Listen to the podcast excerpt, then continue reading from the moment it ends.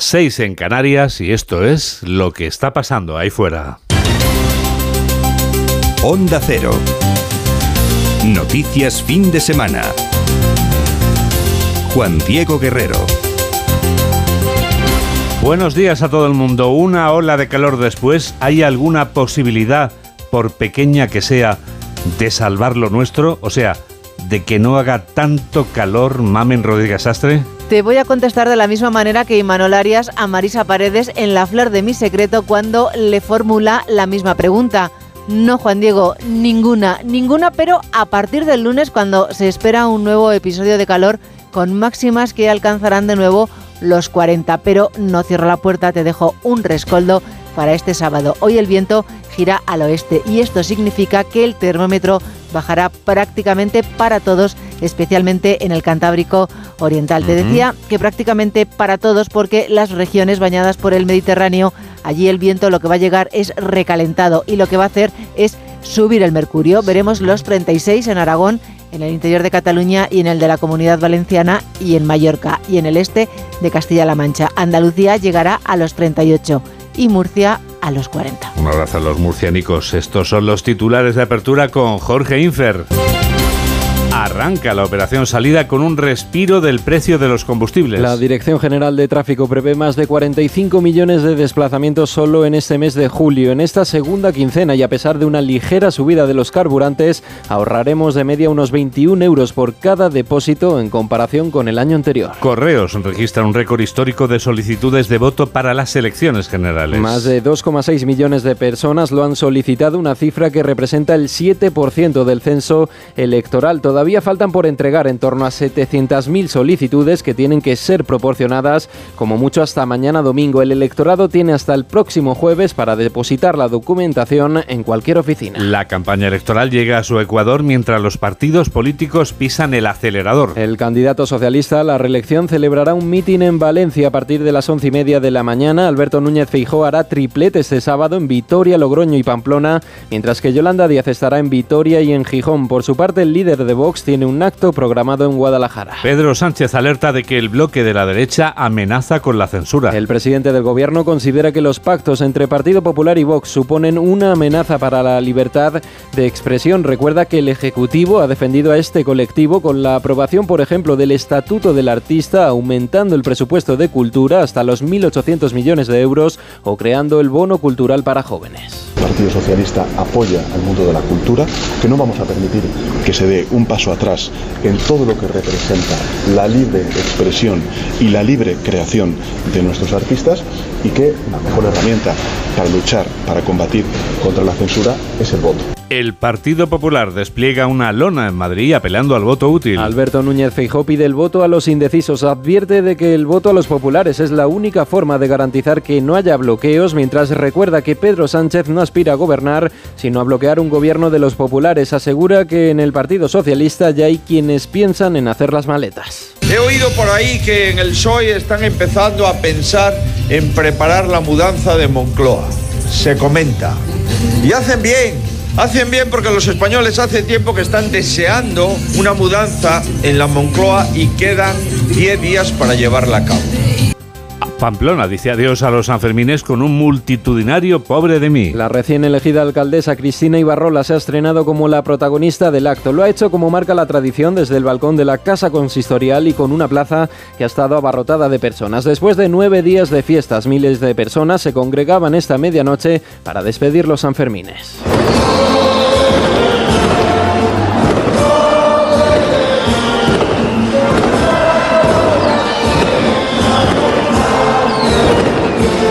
Ya falta menos para que comiencen los Sanfermines del año que viene pamploneses en deportes. Carlos Alcaraz se cita con Novak Djokovic en la final del torneo de Wimbledon. El tenista murciano se postula como candidato a este tercer Gran Slam de la temporada. Lo hace después de ganar sólidamente al ruso Medvedev por un triple 6 a 3. 7 y 4, 6 y 4 en Canarias y tenemos toda la radio por delante. Síguenos en Twitter en arroba noticias FDS. ¿Qué tal estás? ¿Cómo se encuentra usted? Si forma parte de los varios miles de personas que hoy disfrutan ya de su primer día de vacaciones, seguro que la respuesta está clara. Los más de 95 millones de desplazamientos que prevé la DGT durante este verano dejan claro que nos moríamos de ganas de irnos a descansar. El tiempo que podamos, donde podamos. Y sin olvidar que el domingo que viene hay elecciones generales. Sí, son en plenas vacaciones y en una época de calor horrendo. Pero solo puedes decidir tu destino ejerciendo el derecho que te concede la democracia. Y no hay más que mirar a otros países del mundo para saber lo que es vivir sin poder votar, vestir o vivir como quieres. Ahí lo dejo. Y ahora los datos de la operación salida. Nos ponemos en marcha con Alejandro Sardón. Ya está en marcha la nueva fase de la operación salida del verano en la que se espera un nuevo repunte en los desplazamientos y coincide con un episodio de calor que tiene a varias comunidades en riesgo por altas temperaturas y también con las últimas declaraciones que ha realizado tráfico. Y es que en la época estival la siniestralidad en carreteras aumenta un 20% y ahora la situación se ve agravada por el preocupante comportamiento que han adoptado algunos conductores en estos últimos meses. Luis del Río, fiscal de Seguridad Vial. Tras la, pandemia y las restricciones propias de la misma, hemos comprobado que ha habido un cambio en los hábitos viales eh, de la ciudadanía, de tal forma que se han incrementado estos delitos contra la seguridad vial por una pérdida de conciencia vial tal y como la teníamos hasta no hace mucho. DGT pide prudencia, respetar las normas viales y por supuesto no consumir alcohol ni drogas al volante. Al volante, a usted que ahora nos escucha conduciendo o a ti que nos escuchas en el coche, vas a escuchar cómo podemos confirmar que el gobierno ha puesto por escrito su intención de que haya que pagar por utilizar las autovías, o sea, el pago de peaje. Y lo ha dejado por escrito tres veces, Pedro Pablo González. En tres páginas, la 87, 127 y 134, el Ejecutivo se ha comprometido con la Unión Europea en aplicar un sistema de pago por el uso de las autopistas y autovías. Las vías de alta capacidad es en el plan de recuperación, transformación y resiliencia que se mandó para poder acceder a los fondos europeos. Pese a ello, la ministra de Transporte, Raquel Sánchez, lo niega. Yo quiero desmentir categóricamente que el Gobierno esté pensando en, en la imposición de peajes por el uso de carreteras. Transporte siempre ha defendido la necesidad de un sistema de financiación de los 26.459 kilómetros de autopista y autovías que dependen del Estado, aunque el sector del automóvil en impuestos contribuye con 39.177 millones de euros en 2022 a las arcas públicas. Además, hay un compromiso firmado para que antes de poner peajes se negocie con los transportistas y estos avisan en Onda Cero. Dulce Díaz es el portavoz de la Confederación del Transporte de Mercancías. El gobierno debe de ser consciente de que se trata de, de una medida absolutamente inflacionista que evidentemente afectará a los transportistas, pero que también perjudicará la competitividad de nuestra economía y drenará el bolsillo de las familias españolas. Y más a más, desde Transición Ecológica se defiende que en el pago por uso los que más contaminen más paguen. Cuidado, porque las personas con menos recursos son los que menos vehículos ecológicos tienen. 7 y 8, 6 y 8 en Canarias. Noticias fin de semana. Juan Diego Guerrero.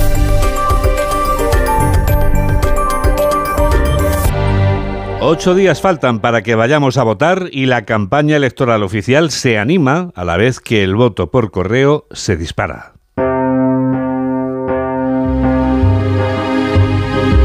Sigue la campaña electoral en Onda Cero. El número de votantes por correo es tan grande que durante el fin de semana veremos abiertas las oficinas de correos. El trabajo de los empleados postales deberá ser ímprobo para garantizar que todos los votantes que hayan elegido el sistema del correo puedan ejercer su derecho. Ignacio Rodríguez Burgos. Nunca se había votado tanto por correo. El servicio postal ha recibido más de 2.600.000 solicitudes por esta vía. Es casi un 95% más que en los anteriores comicios. Una cuarta parte proviene de Madrid. El censo debe entregar a correo 737.000 documentaciones electorales y el plazo termina el domingo. Para cumplir los plazos, correos deberá abrir más de 2.000 oficinas este fin de semana para agilizar trámites. José Sayagués, secretario federal de UGT en el servicio postal, apuntaba en Atena 3 que se equivoca quien piense que no se va a hacer el trabajo. Es un error hablar en este momento, a esta fecha, a pesar de los errores de gestión que estoy denunciando, decir que Correo no va a ser capaz de sacar esto adelante. Desde los sindicatos acusa al gobierno de haber llevado una política de desmantelamiento del servicio público en todos estos años. Durante cinco años, aquí ha habido una política del avestruz en la que nadie ha querido escucharnos a los sindicatos diciendo que Correos se estaba desmantelando. Además, la Junta Electoral Central ha rechazado ampliar los plazos en el voto por correo. El plazo para entregar la papeleta en cualquier oficina de correos se acaba como estaba previsto, el día 20. Y un día después, el 21, acabará la campaña electoral de los candidatos.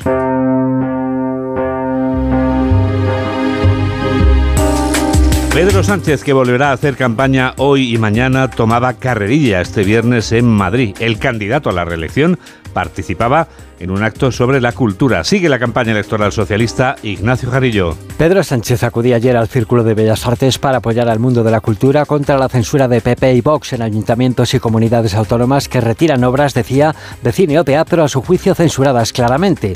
Una denuncia que hacía junto a artistas como Miguel Ríos, Luis Rellano, Marisa Paredes. Y estamos viendo también cómo la censura se está abriendo camino en municipios, en ciudades, en comunidades autónomas, donde se está prohibiendo la emisión o bien de películas o bien la celebración de obras de teatro. Pero a renglón seguido a Sánchez se le volvía en contra esa palabra, censura, porque el director de cine Carlos Hernando, autor del documental El Autócrata, denunciaba que su película había sido vetada de las salas de cine por culpa del actual ministro de Cultura, Miquel Iseta, presente en el acto de apoyo a los artistas. Censura de ida y vuelta en este primer tramo de campaña que acaba y que hoy llevará a Sánchez a Valencia y mañana a Barcelona. Alberto Núñez Feijóo hará triplete hoy y doblete mañana, igual que lo hacía este viernes. El candidato del PP visitaba Oviedo y Santander después de pasar por Onda Cero para ser entrevistado por Carlos Alsina. Siguiendo la campaña del candidato del Partido Popular, tenemos a Ismael Terriza. El PP le ha metido una marcha más a su campaña a fin de capturar los votos de todos aquellos ciudadanos que más o menos puedan convenir, según ellos, en los errores de bulto de Sánchez, la ley del sí es sí,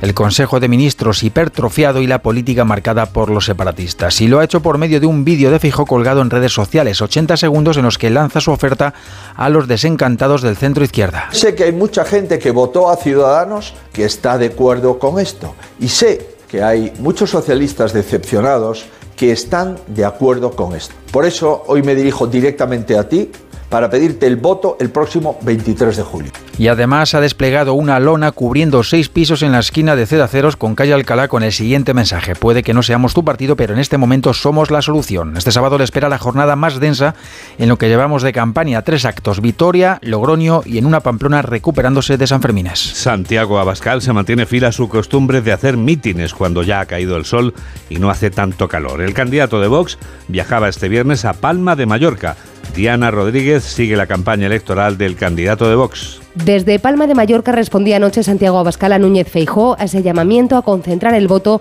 porque 20 escaños decía es lo que le falta al Partido Popular para gobernar en solitario. Pues bien, el líder de Vox dice que prefiere esperar el resultado de las urnas con un poquito menos de soberbia y en su caso asegura que respetará el veredicto de los ciudadanos. Yo prefiero esperar el resultado de las urnas con un poquito menos de soberbia, que aún no han votado, que aún no se han manifestado y queda muchos días para que hablemos, para que discutamos en los debates y para que se conozcan los programas respectivos. El acuerdo con el Partido Popular en Baleares, que según Vox es el ejemplo a seguir, aseguran que es perfectamente extrapolable al gobierno que salga de las urnas el 23 de julio, aunque insisten en la idea de que no se puede desalojar las políticas socialistas ofreciendo un pacto a Pedro Sánchez. La caravana de Abascal llega hoy a Guadalajara. Yolanda Díaz jugaba en casa este viernes. La candidata de Sumar hacía campaña en la ciudad pontevedresa de Vigo. Siguiendo la campaña de la candidata de Sumar tenemos Aranza Zumartín.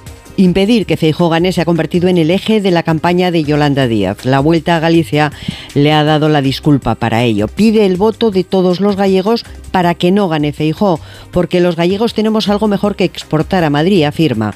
Ha echado mano de todo lo que ha podido y le ha vuelto a acusar de ser quien más sabe de manipular el voto por correo. Consciente de que el desánimo puede estar haciendo mella en los suyos, les pide no hacer caso del relato y les asegura que aún se puede ganar. Saíde a votar e non vos creades o relato cando pensan que gañaron a batalla, cando pensan, como moita xente progresista está dicindo, que van gañar, estamos derrotados. Eso sí, en el Ecuador de la campaña no recurre ya a la idea de la remontada, lo cambia por el voto con alegría de una izquierda movilizada.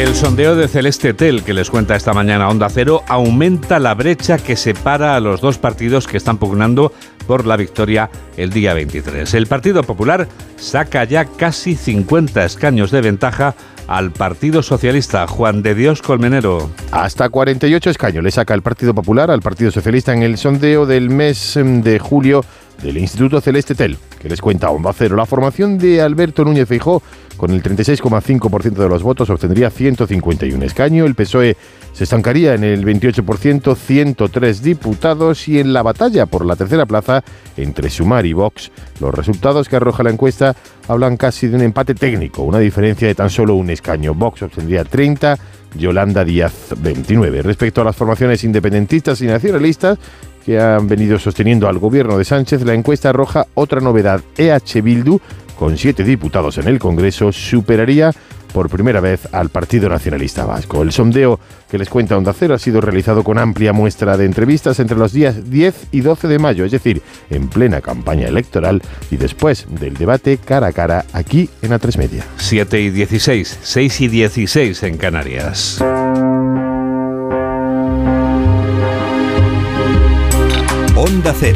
Noticias fin de semana. Ni un paso atrás. María Guardiola aseguraba este viernes, al ser investida como presidenta extremeña, que su gobierno no dará ni un paso atrás en la lucha contra la violencia de género o por los derechos del colectivo LGTBI. Guardiola tomará posesión de su cargo este lunes en el Museo de Arte Romano de Emérita Augusta y pasará a ser la primera mujer que preside el gobierno autonómico. Redacción de Onda Cero en Extremadura, Rafael Salguero. María Guardiola se convirtió ayer en la primera mujer que presidirá Extremadura. Lo va a hacer merced al acuerdo de gobierno rubricado con Vox, que se asienta en un contrato de 60 puntos y en el acceso de esta formación una consejería, la de gestión forestal y mundo rural, desde donde también controlará el cumplimiento de esta hoja de ruta. Guardiola prometía dar ni un paso atrás en la lucha por la igualdad y contra la violencia de género y aseguraba que ha escogido el camino del acuerdo, huyendo de los discursos del miedo que llegan desde la izquierda. No supone ninguna amenaza a los derechos de los extremeños, ninguna. Ni en la defensa de las mujeres, ni será un paso atrás en el reconocimiento y las libertades de las personas LGTBI, ni se niega la violencia machista. Por tanto, dejen de envolverse en esa pancarta apocalíptica. El lunes 7 y media de la tarde tomará posesión en el Museo Nacional de Arte Romano de Mérida.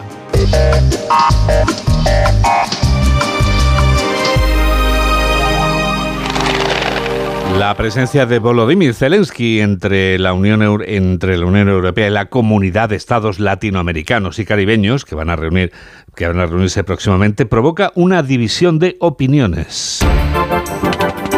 Pero hay algo más. Quien ha invitado al presidente ucraniano a esa cumbre es, según Zelensky, el jefe del gobierno que ocupa la presidencia semestral europea.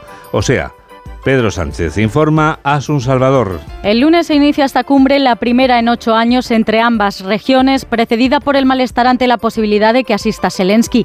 El presidente ucraniano desveló hace días ante un grupo de periodistas en Kiev que Pedro Sánchez, presidente semestral de turno del Consejo de la Unión, lo había invitado. Después su gobierno matizó que lo que realmente le ofreció el presidente español es coordinar esfuerzos para que la posición ucraniana se escuche en la cita, porque a quien corresponde cursar tal invitación es al presidente del Consejo y anfitrión Charles Michel. La invitación por ahora no se ha producido y varios países latinoamericanos con buenas relaciones con Rusia la habrían vetado. Argentina se ha mostrado tibia, mientras que para el brasileño Lula, que ya evitó a Zelensky en el G7 de Hiroshima, sería incómodo volver a coincidir con él. Y no conviene molestar a Lula en esta ocasión porque será interlocutor clave para cerrar el acuerdo de libre comercio con Mercosur. La Unión Europea lo negocia desde hace dos décadas y Sánchez aspira a que se logre también este semestre.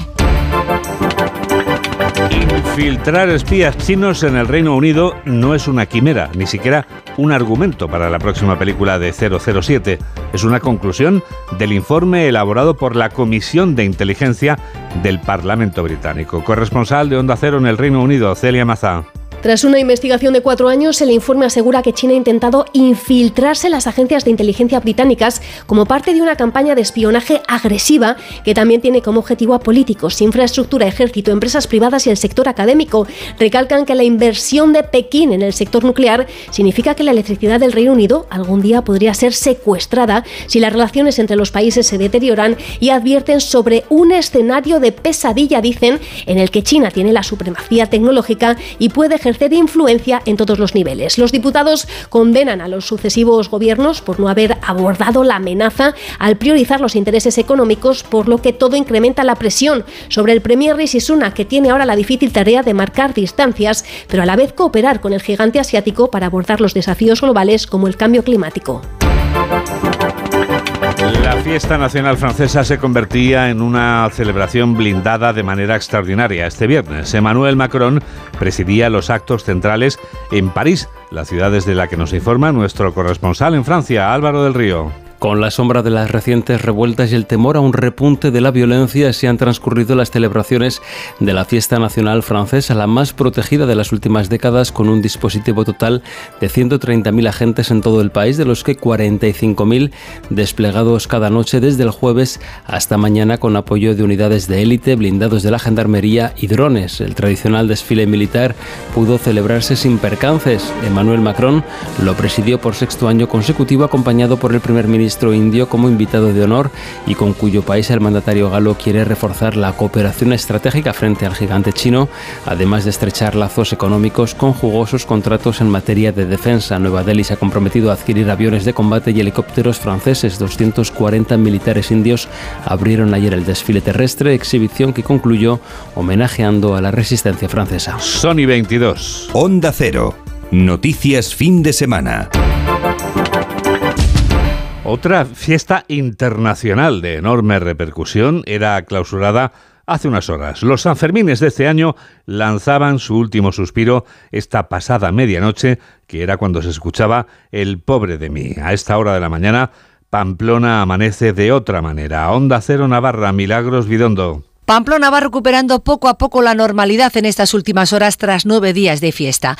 A las 12 en punto de la pasada medianoche, como marca la tradición, desde un balcón del ayuntamiento, la alcaldesa Cristina Ibarrola despedía a los Sanfermines ante cientos de personas, la mayoría de casa, de Pamplona, todos ellos congregados en la plaza consistorial y en las calles adyacentes para vela en mano y pañuelo en alto entonar El pobre de mí y el Ya falta menos para los Sanfermines de 2024. En Onda Cero, Juan Carlos Apico, el jefe de la Policía Foral, hacía un primer balance de estas fiestas que acaban de terminar. Bueno, relativamente bien, con una normalidad absoluta, quitando esos graves delitos de agresión sexual y que ha habido bastante concentración en el fin de semana y los primeros días con los hurtos de móviles, lo demás se está desarrollando con una relativa normalidad y tranquilidad. Y como cada 15 de julio, hoy toca hacer balance por parte del Ayuntamiento de Pamplona. Lo hará por vez primera, la nueva alcaldesa Cristina Ibarrola.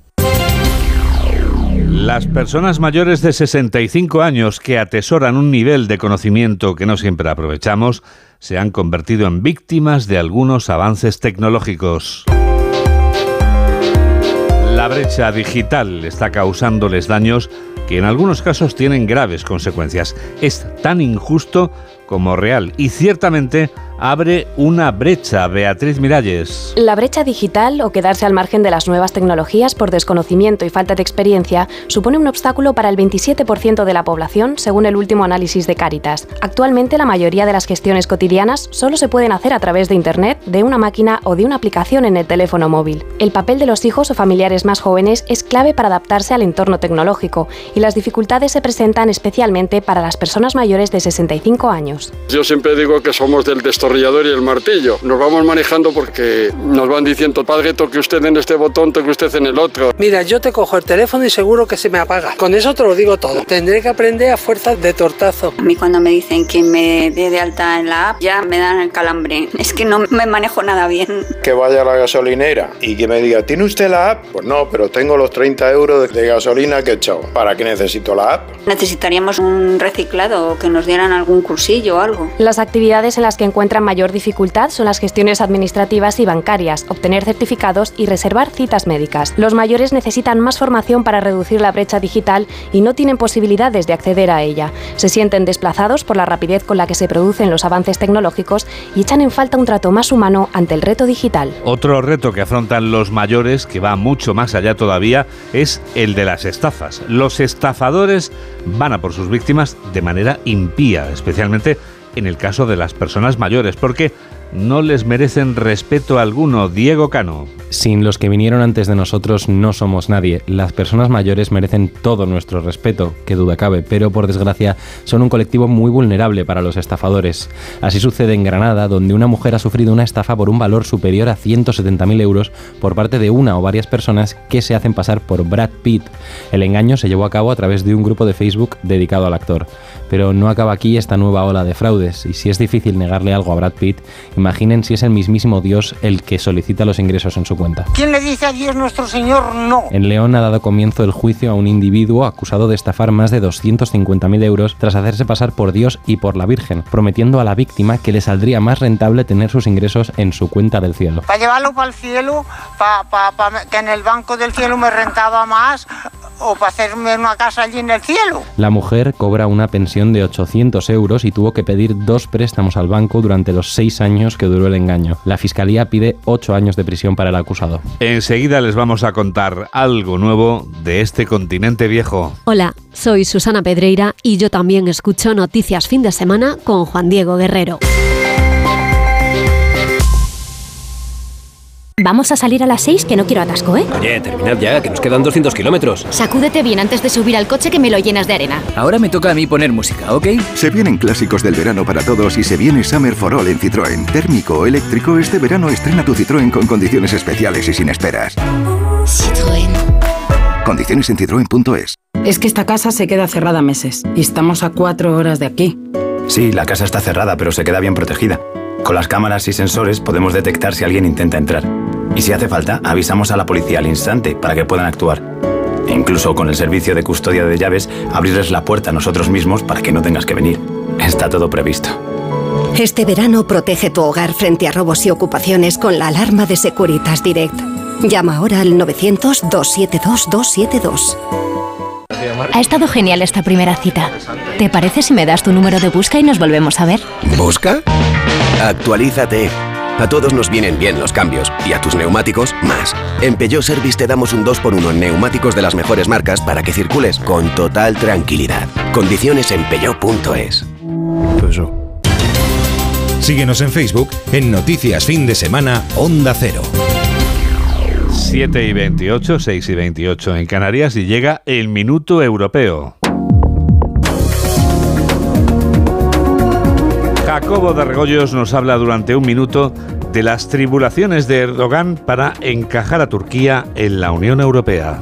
Un año después de que el presidente turco se comprometiese en la cumbre de Madrid a desbloquear el acceso de Suecia a la Alianza Atlántica, Erdogan ha vuelto a decir que lo desbloquea. Entre la lista de condiciones que ha puesto hay una novedad. Parece que la Unión Europea debería reactivar el proceso de adhesión de su país. Debe ser verdad, porque como por arte de magia inmediatamente ha saltado a la palestra el presidente del Consejo, Charles Michel, declarando su intención de reactivar el futuro de Turquía en la Unión Europea, algo que depende en realidad no de él, sino de la Comisión Europea, que guarda, curiosamente, silencio absoluto, más bien silencio expreso para desvincular la entrada de Suecia en la OTAN de la de Turquía en la Unión Europea. Un proceso que sí es cierto, está paralizado, pero debido sobre todo a la falta de voluntad turca para hacer las reformas necesarias y garantizar derechos y garantías democráticas. Esto al margen del debate sobre si Turquía es geográficamente Europa y también si sus costumbres corresponden también a las de la Unión Europea. El caso es que Erdogan ha levantado su veto, pero solo de palabra, aún no ha fijado una fecha para que se vote en el Parlamento turco, así que si la Unión Europea no hace gestos concretos que satisfagan al sultán turco, lo de Suecia aún podría quizás arrastrarse un tiempo.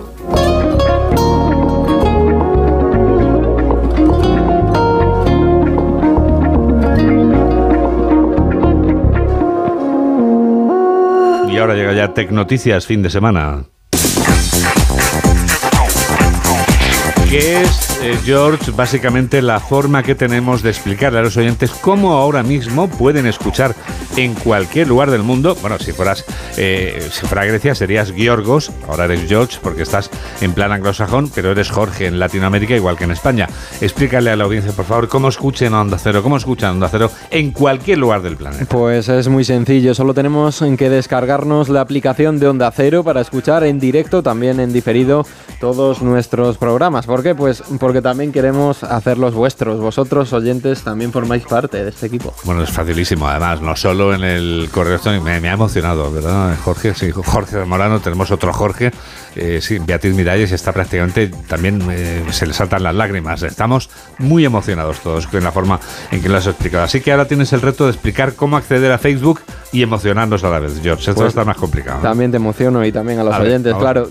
www.facebook.com, haz- haz- hazte amigo nuestro, busca noticias fin de semana de Onda Cero y ya está, solo darle a enviar solicitud. Fíjate. Además, qué oportuno y qué puntual has estado, Jorge. Siete y media, seis y media en Canarias. Queremos saber también, Jorge, cómo podemos acceder a nuestra cuenta en la red del pajarito, la de ese hombre indefinible llamado Elon Musk, o sea, Twitter. Sí, porque ahí no somos bots, somos arroba noticias FDS. FDS, porque claro, somos noticias fin de semana, esa es la clave. ¿no? Eso Vale, es. Vale, vale. Y nos falta Insta, porque tenemos también eh, cuenta en la red de las fotos. Sí, porque la radio también se inmortaliza, es en guerrero-juan Di. Vale, oye, ¿sabes que tenemos ya en la web de Onda Cero el comparador de programas? Anda, ¿y eso? El comparador de programas electorales. Explícate. Yo sé que tú eres un hombre que siempre consultas los programas antes de ir a votar, porque eres un auténtico demócrata. Por supuesto. Pues en la red, en la página web de Onda Cero tienes los programas de los distintos partidos, de forma que puedes comparar sus eh, eh, opciones, sus eh, eh, ideas, sus planteamientos respecto a los temas que te preocupan. Son unos cracks, ¿eh? los de la web. Bueno, y ya si entras en juego de escaños, no te digo nada. Bueno, ahí lo dejo. Y ahora voy. Bueno, juego de escaños, para el que no lo sepa, es la forma en la que cada uno de los oyentes puede eh, establecer sus eh, pactos y decir, a ver, ¿cómo quedaría el gobierno si el PP tiene tantos, si el PSOE tiene tantos, eh, añadiendo sumar, Vox, es decir, haciendo el puzzle, el rompecabezas? Eso es muy interesante, ¿eh? Pues ya tengo tarea esta mañana. ¿eh? Bueno, que si tienes tarea, no lo sabes tú bien. Son y 32. El que tiene tarea es Tom Cruise y desde luego las ocasiones en que Tom Cruise ha estado a punto de morir durante el rodaje de sus películas han sido en total ocho. Ocho que sepamos, porque estamos manejando datos públicos y teniendo en cuenta que todos guardamos secretos, no es descabellado pensar que haya podido perder la vida durante los rodajes en más de ocho ocasiones. Es algo que no parece imposible. Así que aprovechando que acaba de estrenar el séptimo filme de la saga Misión Imposible, Mamen Rodríguez Astre nos desvela todo lo que no sabíamos de las veces en las que Tom Cruise ha estado a punto de palmarla rodando sus películas. 61 años, 42 de carrera y 8 las veces que ha estado a punto de morir en accidentes mientras rodaba sus películas. No quiere dobles, así que es capaz de pilotar aviones, ha desarrollado una capacidad pulmonar por encima de la media, ex experto en paracaidismo y muy diestro en karate y kendo. Mayday, Mayday, no haces tan apuros, ha entrado en barrena, va directo al mar. Tendrás que lanzarnos tú. Yo tampoco llego a la palanca. ¡Lánzanos! Lo intento, lo intento. ¡Lánzanos, lánzanos! ¡Cuidado con la cubierta! En esta escena de Top Gun muere Gus, pero quien casi pierde la vida es el propio Tom. Su paracaídas se llenó de agua y por poco lo lleva al fondo del mar. Tim dice que has estado corriendo por libre. Así es. Y que ahora quieres pilotar para NASCAR. Así es. ¿Qué sabes de estas carreras? Pues lo que veo de ellas por televisión. El actor no sabía que estos coches solo giran a la derecha. Terminó chocando, pero salió ileso. En Misión Imposible se llevó un golpe en el tobillo tras estallar la pecera gigante. Japón quiere contratar a expertos que adiestren a su ejército. Le pagaremos 400 dólares al mes. 500. Aquí en el último Samurai es donde ha estado más cerca de la muerte en el ensayo de un combate con espadas sobre caballos mecánicos. Uno no actuó como debía, tiró la espada del contrincante y acabó a escasos milímetros del cuello de Cruz. ¡Estás jodiendo mi trabajo! Tiene gracia que lo digas tú. ¡Más despacio! ¡Dispara! En colateral y en al filo del mañana, en dos accidentes de tráfico casi terminan con su vida. Jamie Foxx chocó contra él, Emily Blunt contra un árbol. Una vez más, tienes tres minutos. Dos minutos y medio para cambiar el perfil de seguridad. 30 segundos para escapar por la escotilla de servicio. Recuerda, ahorra oxígeno, no muevas un músculo si no es necesario.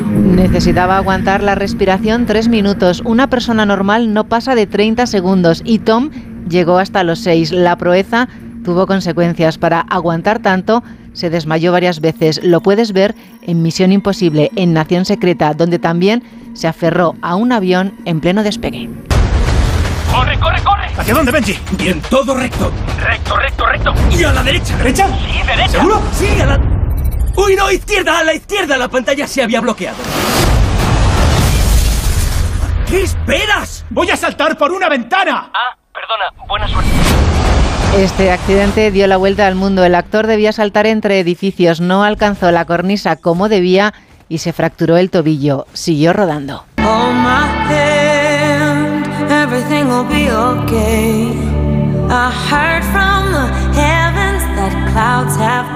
Esta canción que ya hemos escuchado aquí en este programa de noticias de Lady Gaga está en la banda sonora de la última película de Top Gun, la de Maverick, en la que también, como hemos comprobado, se ha jugado la vida a Tom Cruise. Vamos, es un no pararlo este hombre.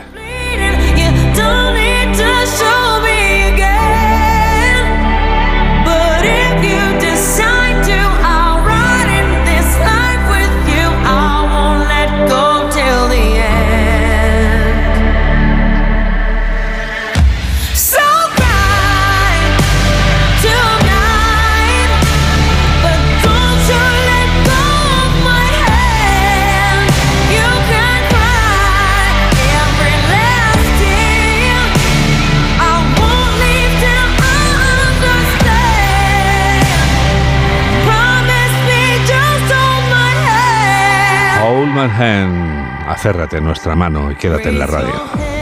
Hola, soy Iñaki López y yo también escucho Noticias Fin de Semana en Onda Cero con Juan Diego Guerrero. Si este año cumples 18, tienes los 400 pavos del Bono Cultural Joven. 400 euros para ópera, teatro, cine, museos, libros, prensa, conciertos, danza, música, películas y series online, videojuegos. 400 euros dan para mucho. Consigue tu bono cultural en bonoculturajoven.gov.es. Ministerio de Cultura y Deporte. Gobierno de España. O sea que si me voy de vacaciones puedo ver la casa cuando quiera. Es que irme y dejarla vacía. Puedes irte tranquila, ya está todo instalado. Con el móvil puedes ver la casa en todo momento, solo tienes que pulsar aquí. Además, si alguien intentara entrar, lo detectamos antes. Mira, fíjate, hay sensores de puertas y ventanas, y la cámara de fuera también nos avisaría. Y si hace falta, podemos enviar a uno de nuestros vigilantes. Este verano, protege tu hogar frente a robos y ocupaciones con la alarma de Securitas Direct. Llama ahora al 900-272-272. Disfrutar de los Fiat Days es tan simple que hasta tu perro podría hacerlo. Exacto.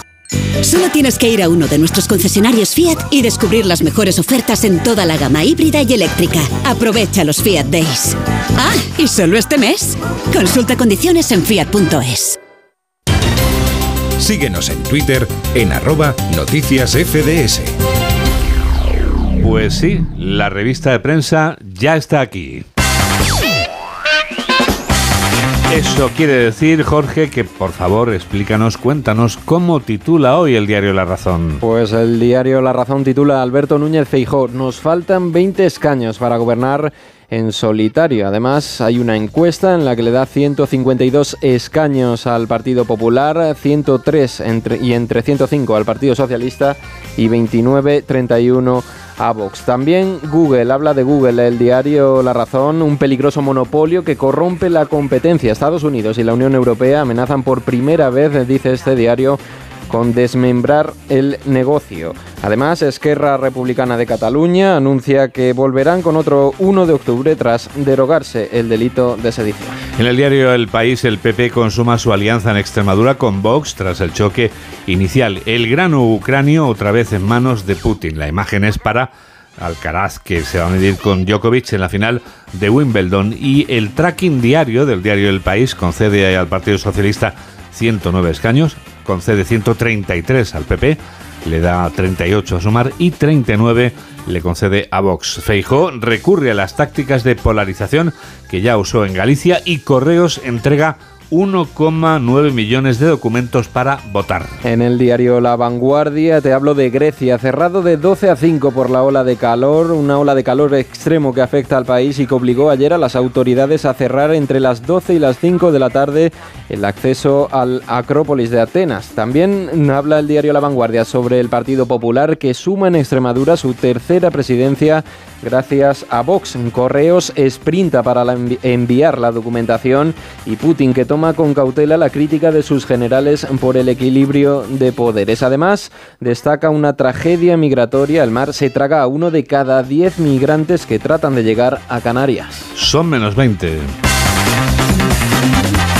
ABC titula así, Sánchez incluyó los peajes en dos reformas prometidas a Bruselas. Un día en las trincheras con las tropas ucranianas, relata también este periódico, que destaca que Alcaraz pasa a la final de Wimbledon arrollando. El PP detecta 20 provincias clave que podrían acercarle a la mayoría absoluta.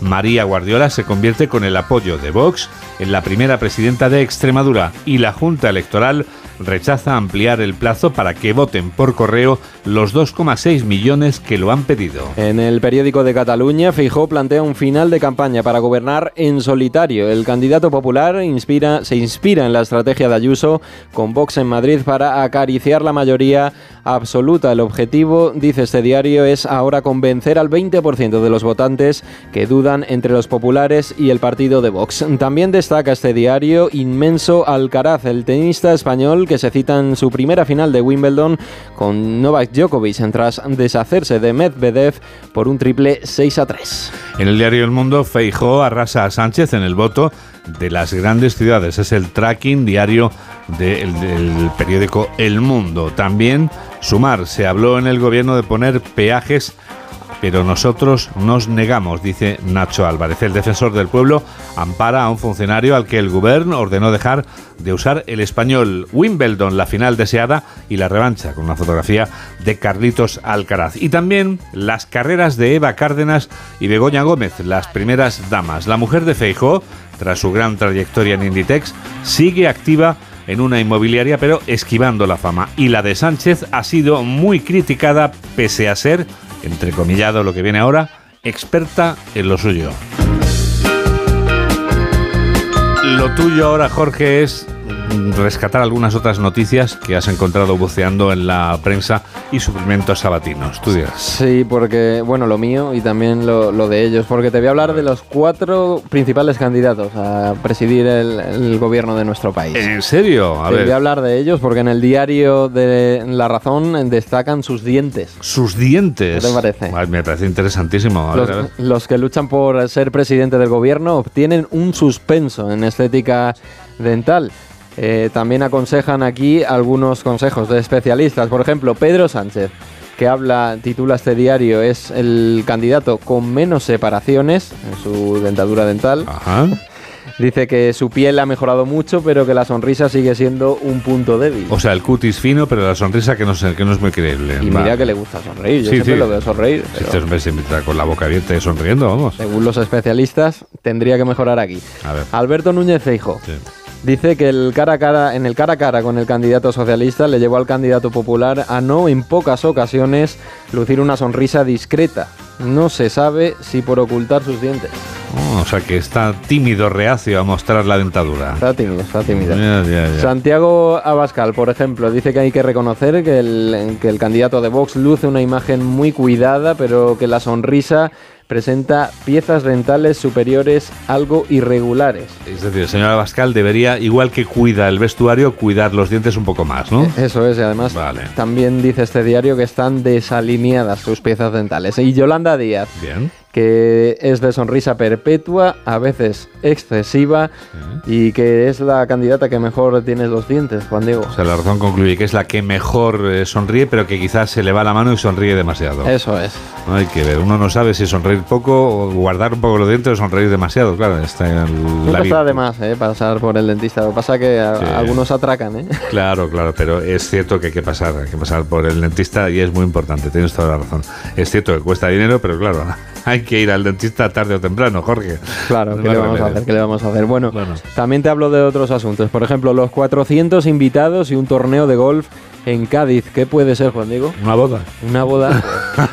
a ver, ya. Una boda, y te digo más, con dos lunas de miel. Con dos lunas de miel. Sí, sí. La pareja que tendrá dos lunas de miel, una será en Italia y luego otra por Oceanía, a saber dónde. En, en definitiva, el Sotogrande es el lugar elegido por Luisa Vergel y Cristian Flores para darse el sí quiero el próximo 26 de agosto. La Celestina, Juan Diego, Tamara Falcó. Tamara ha ejercido de Celestina, qué bonito. Si es que hay que ver, cuando uno, cuando el amor llega así de esa manera, uno no se da ni cuenta. Le sobra tanto amor que encima ella contribuye a que parejas de amigos eh, se conozcan. Y me imagino que para esta boda habrán estado ahorrando mucho esta pareja que se va a casar, ¿no? Seguramente. Bueno, yo cuando voy a una boda, sobre todo lo que me fijo es en el menú. ¿Tú, Juan Diego? Eh, sí, bueno, yo de hecho desde que te vi a ti en cierta comparecencia que tuviste en una celebración, no creo que no era una boda, como eras un hombre hábil para comer literalmente a dos manos, me dejaste tan impactado que yo quiero ser como tú realmente. Que, que luego digan que no podemos hacer dos cosas a la vez. ¿eh? Eso es cierto, sí, a mí me cuesta, pero a ti te vi con una soltura que dije, madre mía, qué envidia. Pues mira, Juan como te digo que me fijo yo en, en los menús de cocina, te, voy a- te traigo un taller de cocina de verano. Sí, sabes Porque que- tú, ¿qué, qué te haces en verano para Sa- cocinar? sabes que no tengo ni repajolera idea de cocinar y que es un desastre, o sea que me propongan lo que me propongan, no voy a saber hacerlo. Yo, bueno. yo hago por hacerlo, pero me cuesta también. No, no, pero tú sí sabes cocinar, tú Bueno. sabes dónde, dónde está cada cosa. Yo no sé dónde está nada. Bueno, pues mira, te traigo cuatro recetas, a ver Sí. qué te parece. Antes de que llame por teléfono al servicio de comida rápida, ¿no? Eso es. Venga. También voy a ser rápido yo. Salmorejo, ¿qué te parece? Uy, qué rico, qué rico. ¿Lo has hecho alguna vez? No, yo, yo me lo como. Yo eso tengo bastante, me encanta, pero claro, lo preparan otros. Bueno, no. pues esto es muy fácil, ¿eh? Solo hace falta tomates, eh, vinagre, ajo. Sí, sí, sí, aceite. conozco los ingredientes, Bueno, pero pues, no sé hacerlo, vamos. pues, si, si no te acuerdas muy bien, los mezclas todos así un poquito. Sí, sí, y va a salir de ahí un salmorejo, sí. Pero bueno, te, te traigo, por ejemplo, un tartar de verduras y lentejas con pesto. Ah, sí, hombre, esto ya lo tengo mucho más controlado, sí, sí. ¿Cómo se hace eso? Nada, una cebollita partida, cuatro pepinillos, depende para los que vayáis a hacer, espárragos, lentejas, sa- las sazonas, bueno. Viene todo en la revista mía, que la es, y le dio la razón, si ¿no? si quieres Vale. eh, adelantarte un poco en ello, solo tienes que, que mirar esta revista mía de, que pone hoy el día. Y por favor, un plato final para concluir esta revista de prensa, porque no se puede acabar de mejor manera que despertando el apetito. El taco de cochinita pibil, ¿qué te parece? Me ¿Has parece. probado suena- la cochinita suena, pibil? suena de maravilla eso. Sí, es una mezcla bastante interesante. ¿eh? Sí, sí, sí, sí, sí, Bueno, sí. pues nada, es un cabecero de lomo, eh, un poco de pasta con sazonador de barbacoa y vinagrito que entra, eso entra muy bien, ¿eh? Después de escuchar a Jorge Arguiñano e Infer, ya nos hemos quedado hoy impactados. Nos queda una clase esto. Nos queda todavía una clase, sí. Pero ahora nos espera otro tipo de clase, ya verás. La del profesor que nos demuestra que todos somos griegos. Cada semana lo comprobamos con José Luis Navarro. Comprobamos que 2.500 años después, la cuna de nuestra civilización sigue viva. Vamos a comprobar cómo hoy José Luis Navarro nos habla de un tema, que es el tema. Profesor, buenos días. Buenos días, Juan Diego.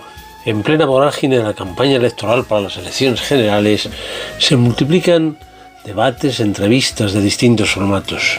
Y una de las palabras que más traen a colaboración los entrevistadores y los entrevistados, los diversos candidatos cuando debaten, es la palabra tema, a la que suelen unir propuesta. Así, respecto de tal tema, dice el uno, yo tengo tal propuesta.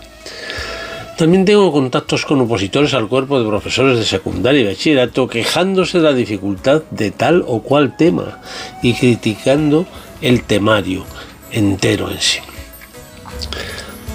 Aquí tenemos otra palabra griega El verbo tisemi, poner, del que ya hemos hablado anteriormente, discoteca, recuerdas, hipoteca, que en lenguas como el inglés y el francés, que respetan una ortografía etimológica, se escriben con TH, porque provienen de una Z griega. Igual sucede con tema, them, es la raíz del verbo poner.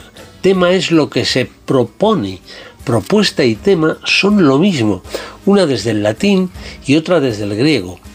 Y asociado a la palabra tema va también tesis, también con TH en francés e inglés. Posición, diríamos, no física, sino mental. Tesis, antítesis, síntesis. Varían los matices, la especialización de cada término, pero la raíz C, poner, permanece. Puede parecer complicado lo que estamos desarrollando hoy, pero enriquece el lenguaje, porque con una sola raíz podemos matizar bastante. A ver si nuestros próceres irán fino, defienden sus tesis, tocan todos los temas y ofrecen propuestas. En resumen, que con unos o con otros términos tendremos variaciones sobre el mismo tema. 8 menos 10, 7 menos 10 en Canarias y llegados a este punto...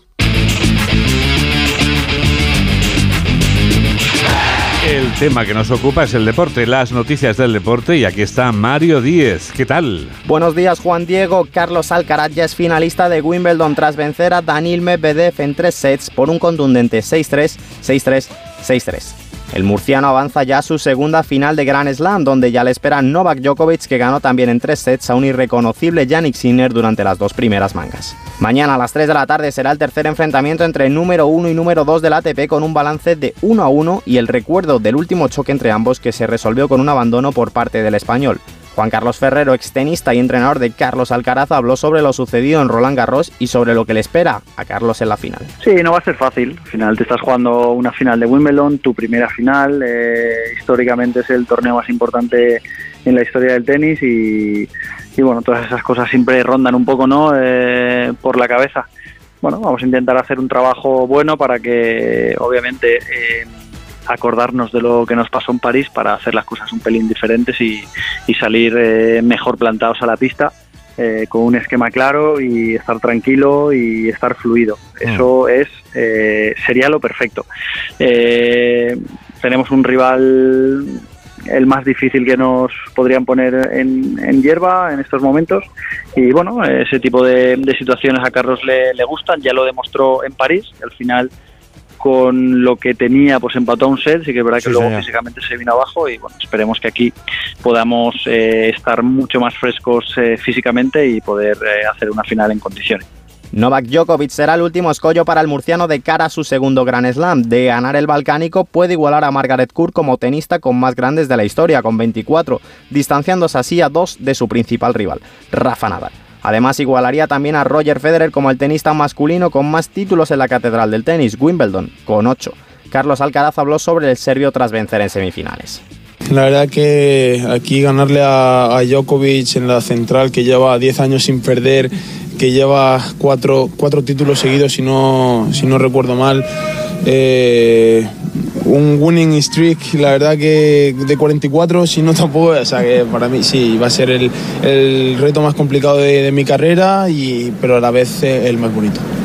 Además, hoy habrá otro español en una final de Grand Slam. Es el caso de Marcel Granollers, que jugará para conseguir su primer grande a las 4 y media de la tarde en la final de dobles junto con su compañero argentino Horacio Ceballos contra Kolhov y Skupski. En ciclismo, 8 segundos le recortó Pogacar a Vingegaard tras un ataque del esloveno a falta de un kilómetro para el final. La distancia entre ambos se ha estrechado a tan solo 9 segundos. Malas noticias para los españoles porque Carlos Rodríguez se alejó 15 segundos del podio y Pello Bilbao se dejó 40 segundos y baja al séptimo lugar de la general. Hoy, etapa de montaña de 151,8 kilómetros, la decimocuarta de este Tour de Francia. En fútbol, debido a la ausencia de un nuevo indiscutible, Carlo Ancelotti, entrenador del Real Madrid, declaró ayer para DirecTV que probara un nuevo sistema en la pretemporada. Este año vamos a jugar a un sistema distinto, teniendo en cuenta que lo que hemos hecho, el sistema que hemos utilizado en los últimos años, que nos ha dado mucho éxito, no tenemos que olvidarlo, pero tenemos que intentar de encontrar una nueva, un nuevo estilo. y lo vamos a intentar, sobre todo en la gira, que es un momento importante de la, temporada, de la pretemporada. En el Barcelona, Enric Masip, director técnico del club, asegura que están haciendo todo lo posible para inscribir a los fichajes del conjunto azulgrana. El que es tracta, jo crec, primer és d'inscriure a tots els jugadors que... De lo que se trata primero es de inscribir a todos los jugadores. Evidentemente tenemos un cupo y si no hay salidas no puede haber entradas. Ahora estamos en vías de inscribir a todos los fichajes que se han hecho oficiales. Inscriure tota la gent que fins ara s'han fet una mica oficials. Y en baloncesto, Roger Grimau fue presentado como nuevo entrenador del Fútbol Club Barcelona en el día de su 45 cumpleaños y firmó por dos temporadas. Y Facundo Campacho se despidió ya por redes sociales de la Estrella Roja a la espera del comunicado oficial de su fichaje por parte del Real Madrid.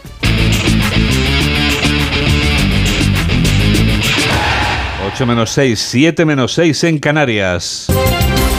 Estos son los titulares de cierre con Jorge Infer y Beatriz Miralles. Arranca la operación salida con un respiro del precio de los combustibles. En esta segunda quincena y a pesar de una ligera subida de los carburantes, ahorraremos de media unos 21 euros por cada depósito en comparación con el año anterior. Correos registra un récord histórico de solicitudes de voto para las elecciones generales. Más de 2,6 millones de personas lo han solicitado, una cifra que representa el 7% del censo electoral. Todavía faltan por entregar en torno a 700.000 solicitudes. La campaña electoral llega a su ecuador mientras los candidatos pisan el acelerador. Pedro Sánchez alerta de que el bloque de la derecha amenaza con la censura, mientras que el líder de los populares advierte de que el voto a su partido es la única forma de garantizar que no haya bloqueos. Pamplona dice adiós a los Sanfermines con un multitudinario pobre de mí. Después de nueve días de fiesta, miles de personas se congregaban esta medianoche para despedir los Sanfermines en la plaza consistorial de la ciudad. Declaran ante el juez los seis detenidos acusados de violar a una joven en Palma. Al parecer, uno de ellos mantuvo relaciones sexuales consentidas con la joven, pero luego llegaron sus cinco amigos a la habitación del hotel en el que presuntamente la violaron, mientras que otros consentían la agresión. En deportes, Carlos Alcaraz se cita con Novak Djokovic en la final de Wimbledon. El tenista murciano se postula como candidato a este tercer Grand Slam de la temporada después de ganar sólidamente al ruso Medvedev por un triple 6-3. En cuanto al tiempo, entramos en la quincena más calurosa del verano. Sin embargo, este fin de semana estará caracterizado por la estabilidad que mantendrá temperaturas elevadas, pero no tan extremas como en días anteriores. El calor será más intenso a partir del lunes.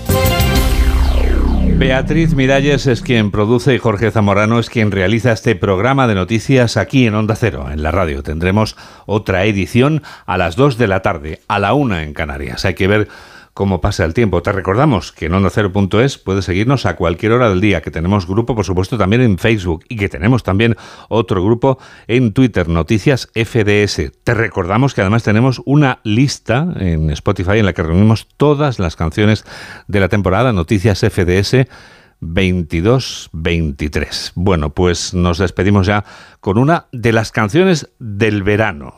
Es decir, a juicio de quien te habla. O sea, que podemos estar en completo acuerdo o desacuerdo, como la vida misma. Porque a unos les parecen las canciones del verano unas y a otros les pueden parecer otras. Aitana ha reconvertido un éxito del año 1995 que nos hizo aprender los movimientos de un bailecito eh, chocante, por no decir un poquito ridículo, y lo he bailado. ¿eh? Y eh, ella, Aitana, lo ha resucitado con el título de Las Babies. La cantante danesa Whitfield, que es quien alcanzó con esta canción la cima de su carrera, está encantada con la versión de Aitana, aunque más encantado debe de estar Larry Piñagnoli, que es autor de la canción y destinatario de los derechos de autor. Ese sí que está completamente convencido de que se va a poner las botas. Ahí estás. Divina,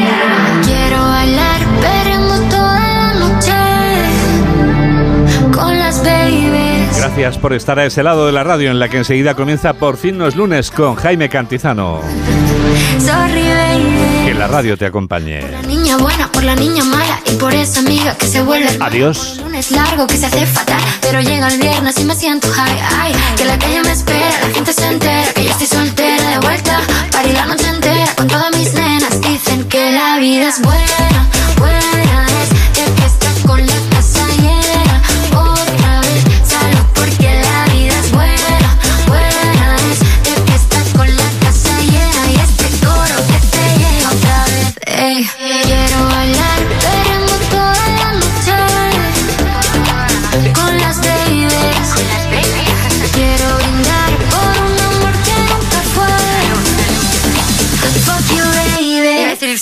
Perdón.